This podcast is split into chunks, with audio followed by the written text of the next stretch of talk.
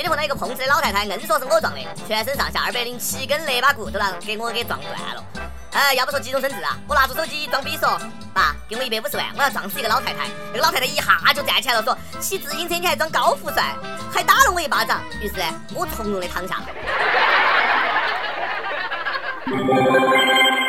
各位听众，大家好，欢迎收听网易新闻客户端首播的网易轻松一刻，我是人称碰瓷克星的主持人阿飞。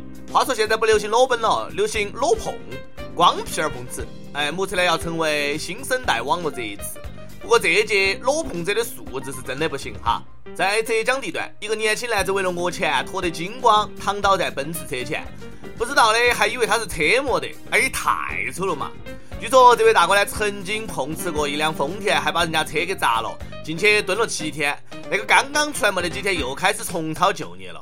咋可以这样呢？内裤都给撞飞了啊！还说人家碰瓷？罗本来说：“你撞断了我的钉钉，要赔偿。”女司机一听呐，惊慌失措，一脚踩下了油门。真的真的不是行为艺术吗？那有多少疙瘩嘛？为了艺术这样牺牲都让你们看光了。不过先赔车主精神损失费，还好刹住了。你那个小牙签儿差点就把轮胎给砸破了。其实呢，真实情况是车坏了，但没有千斤顶，所以说这个男子呢就自告奋勇。只是个奔驰车而已，至于脸都不要吗？给你指条明路，脱光了去坟山讹钱，那里的人呢刚过完节，有钱得很。就算这个小伙子不要脸，但我仍看到他人性的闪光点，宁可碰瓷也不卖身。这种坚贞的精神呐，我很感动。小子，还是跟我学做牛郎嘛，好好的菊花不卖，可惜了。各位大爷。那要是车底下躺个长腿暴乳大美女，哪怕是充气的，我都能勉强接受。不过呢，可不能让我们家那位晓得，我就是多看环卫大妈一眼，她都要把我眼睛给挖出来。那个事情呐，可能就是我媳妇儿派人干的。台湾一餐厅这两天收到一封客人投诉，昨天我就结账，发现店员胸部太大，这样给小孩看到不好。孩子一直问说为什么他的比我大。麻烦请店员用胸部 A 罩杯的，谢谢。儿子说：“妈妈，你不是说你的胸是最大的吗？骗人！没有想到你是这种妈妈。”你伤害了我，还一笑而过。妈妈回答：“不，儿子，那个不是放心奶，我已经投诉了，必须投诉，这样露出大胸器太危险了，赶紧派人没收作案工具。不吧，小妹秋子，你要小心哦，最近风声紧，被投诉就没得奖金了，晓得不？”另外，我也要投诉，我们这个食堂服务员胸太小，不就是嫉妒吗？我猜这位顾客肯定是国际飞机场。就像我昨天下楼买点水果出来的时候，店员非说我偷了他两个西瓜，我说我没有偷，他说你肯定藏在胸里面了。我至今还没有见过那么大那么圆的胸。现在的人也真的是哈，嫉妒人家作为一个男人胸比他大，都要非说人家偷西瓜。其实呢，要找比这位妈妈小的很难，要不然呢，让他来当店员好了。说多了都是泪。我以前呢是泳池的救生员，现在工作都丢了，只能来当主播了。你们猜是啥子原因呢？有时候遇到脑容量比胸还小的人呐，也是一种困扰。小子，说你瞎好还是说你傻好呢？重庆这个小伙子呢，最近发现了个惊天的大秘密。他和女友同居三个多月后呢，第一次见了女友的素颜，当时就被吓傻了。原来浓眉大眼变成了无眉小眼，女友也因为他的反应而气恼，认为男友呢是个肤浅的外貌主义者。两个人呢陷入了冷战。据说女友为了保持女神形象，每天睡得晚起得早，就是为了带妆。而她化妆的样子很漂亮，神似李小璐。化妆前以为自己黑黑了李小璐，卸妆后发现那啥罗玉凤，原来只以为你是天鹅蛋。拿回家玩久了才知道你是个臭鸡蛋，骗子！那回知道洗鸳鸯浴的意义了吗？其实人生最痛苦的是，当你脱下裤子，掏出了我最想掏出的东西，哎，人家说的是钱哈，都不要太污了。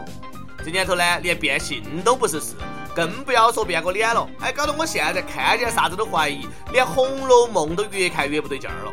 就是那个经典桥段，贾母急了，搂到宝玉道：“孽障，你生气要打人骂人容易。”何苦摔那命根子？宝玉满面泪痕，气道：“家里姐姐妹妹都没得，但我有，我说没得去嘛。如今来了这一个神仙似的妹妹也没得，可知这个就不是个好东西。”贾母忙哄他道：“你那个妹妹原来是有的呀。”Excuse me，这个妹妹原来有啥子？小子，不要嫌弃素颜了，人家没有嫌你是个瞎子都算好的了。而且你赚到了噻，恭喜你从此有了两个女朋友，卸妆前一个女朋友，卸妆后一个女朋友。早上醒来发现枕边人换了，哎，有两个女友不好吗？偷着乐嘛。这年头呢，看脸太肤浅，为了提高内涵，建议大家都关注一下他的微博，史蒂芬霍金。告诉来们，霍金开微博了，对。就是你们知道那个霍金，不愧是大神级的人物，一天就涨粉两百多万。亲爱的霍金先生，恭喜你成为我们第 N 个网红，人气直逼我们的美女总监曲艺。他的第一条微博呢，大概呃包括四个意思：一、中国棒极了；二、中国小吃棒极了，尤其是火锅、烧烤、麻辣烫啥子的，馋得他的哈喇子流了一肩膀。三、这条微博呢不转不是中国人，你们看到办嘛？四，以上全是我瞎编的，因为事情没有过。呵 呵真正的意思是，霍金真的觉得中国很棒，而现在呢，可以通过社交媒体和中国的小伙伴交流了。希望大家呢可以分享自己的生活趣事和工作心得，还希望在互动当中向我们学习。终于，我能够在个人简历的荣誉一栏庄重写下：物理学家霍金曾公开表示，希望在互动中向我学习。天哪！我要告诉我妈，妈妈，我有霍金的联系方式。妈妈，我在跟霍金聊天。以后我也是和霍金说过话的人了，虽然是单方面的，但是呢，这将是史诗级的对话。那啥子？霍金先生你好，请问人类啥时候灭亡？外星人真的存在吗？为什么中国人特别容易受水逆影响？啥子？这些问题不太好回答。好嘛，霍金先生，以后有不会的物理题可以向你请教吗？你能保我物理不挂科吗？还是不好回答。那么，请问我十八厘米什么时候可以找到女朋友？请帮本宝宝分析一下，谢谢。呵呵，感觉是在和宇宙对话。每日一问：如果霍金可以为你解答一个问题，你会问啥子？没想到竟关注了只出现在书本里的人物，那是我离霍金最近的时刻。关注之后呢，感觉自己能把宇宙的 WiFi 都连上，人都变得聪明不少。从今天起啊，我要自豪且骄傲的合作，没得别的，就因为霍金在我的微博的分组是同学，那啥概念？那个世界的物理巅峰是我的老伙计啊！伟大老伙计，感谢你为人类做出的贡献。不过老伙计啊，你用生命铸就的科研成果，后辈却用它来布置作业，说得过去啊？你的任何一次分享都有可能成为我们高考的阅读理解啊！其实霍金开微博的原因是解密时间旅行。据了解，他开通微博呢是因为一个偶然。他在中国的助手有一次抱怨，微博刷新首页全是几天前的内容。一直在研究时间旅行问题的霍金教授也正在那一刻犀利了起来。于是呢，于是我实在编不下去了。作为一个网红，霍金准备招架网友三百六十度全方位立体八卦没有呢？来吧，有人惊诧为啥子霍金也可以结婚？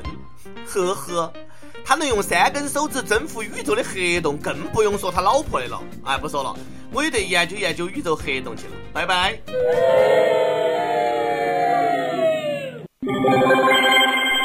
跟帖 UP 榜上去问：有公交车推出叫醒服务，防止坐过站，脑洞大开。你现在最需要的是什么样的贴心服务？亦有东北海哥，什么样的叫床服务最好？就是能够把你叫尿了。看来啊，要招聘一些会吹口哨的售票员了。一首歌时间，亦有余意，听轻松一刻有两年多了。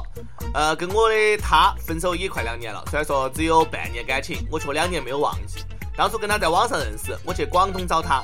他不顾及家人反对，跟我来到了重庆，带他见了家人和亲戚。原本以为最后呢，跟我走入婚姻殿堂的会是他，可是最后我们还是败在了性格不合。轻松一刻是我带他听的，每一次都是我们一起听，然后呢，他哈哈大笑。现在分手了，不晓得他还有没有听。四月十二号他结婚了，我想点一首金海心的《爱似水仙》，那是他最喜欢的一首歌，也是最能勾起我回忆的一首歌。两年时间里，只要想他了就会听一听这首歌，所以呢，请小编成全我一次，让我听完轻松一刻后，在最后回忆一下他。也希望主持人能替我对他。说一声新婚快乐。带不走的感情，丢不掉的回忆，就让它化作美好，藏于心间吧。相信你们都会各自幸福的。另外，想听歌的益友可以在网易新闻客户端、网易云音乐跟帖告诉小编你的故事和那首最有缘分的歌曲。大家也可以在蜻蜓 FM 上订阅我们的栏目，有电台主播想用当地原汁原味的方言播《轻松一刻》和新闻七点整，并且在网易和地方电台同步播出的，请联系每日轻松一刻工作室，将你的简历和录音小样发送到 i love 曲艺 at 幺六三点 com。以上就是今天的网易轻松一刻，有啥子话想说，可以到跟帖评论里面呼唤主编曲艺和本期的小编波霸小妹秋子，下期再见。你说我冷得像水仙，冬天才看到我的笑脸。你说我在等一个